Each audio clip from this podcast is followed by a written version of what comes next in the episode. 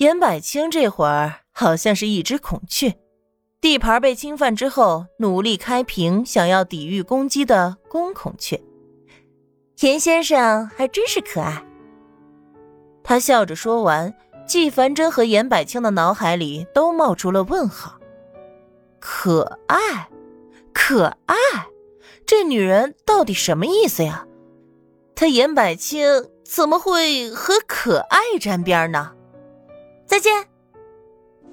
奈何唐宁并不打算给他们解释，只是俏皮的挥了挥手，转身就走了。只剩下两个大男人面面相觑，一头雾水。他怎么能说我可爱呢？严百清最先忍不住，毕竟唐宁虽然和他原本交往的女朋友们非常的不一样，但也是很有魅力的女人。要是他想要和她发展出一段什么关系，他也不是不可以考虑。他到底什么意思？难道看上我了？可是，反正，你看我这张脸，英俊潇洒、风度翩翩都可以，为什么要说我可爱？季凡真是真的烦了。冷冷的看了他一眼。他说的没错，你的成语故事学的真的很不错。什么意思？你们不要总是在说我听不懂的话，好不好？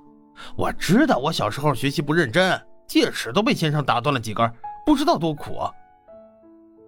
严百清能听出他的反讽之意，但还是在纠结。哎，你说到底什么是可爱？哪有这么说一个男人的？什么意思嘛？季凡真的脸色已经冷得可以滴出水了，偏偏那个严百清丝毫没有自知之明，翻来覆去的就是念叨着，仿佛唐宁说了他一句可爱，就代表着喜欢上他了似的。没什么意思，他大概是随口说的。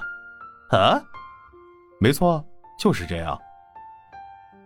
纪凡真的语速略快的回答。你当时阴阳怪气的很，说话还总是反着说。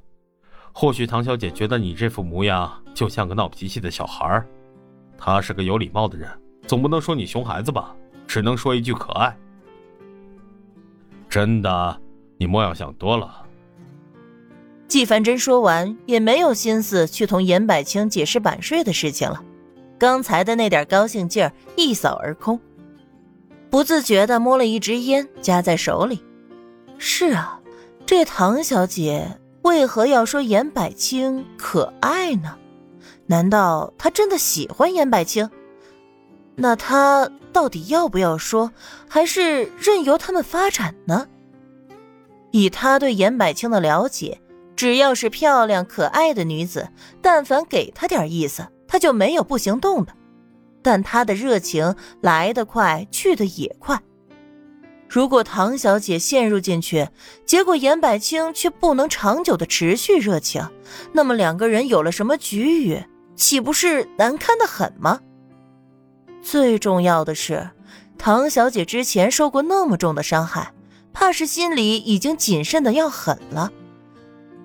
可偏偏严百清却是一个只要喜欢上就热情十足、不得到不罢休的性子，就像是孩童一般。当下的那一刻，单纯、热烈，还有真挚。听说女人最顶不住这样的追求方式了。可是这一切又和他有什么关系呢？纪凡真的头脑纷乱，一时间陷入迷茫。直到啪的一声打火的声音响起，这才唤醒了他。严百清帮他点了支烟，又用拳头轻轻捶了他一下。想什么呢？魂儿都没了。两个人站着抽烟，抽了两口，纪凡真的头脑也清醒了。越清醒越觉得自己可笑。只是朋友，哪怕关系再好，也不能逾矩。他刚才就差点逾矩，这很不好。慌了吧？怕我把唐小姐追走？严百清吊儿郎当的语气响起。下一秒，季凡真的烟就呛到了肺里，转头咳个不停。切！严百清白了他一眼：“着什么急呀？看你刚才脸色都变了，好像天塌了似的。我就是再下三滥，也不能冲唐小姐下手啊！毕竟朋友妻不可戏。季凡真咳得震天响。你行不行啊？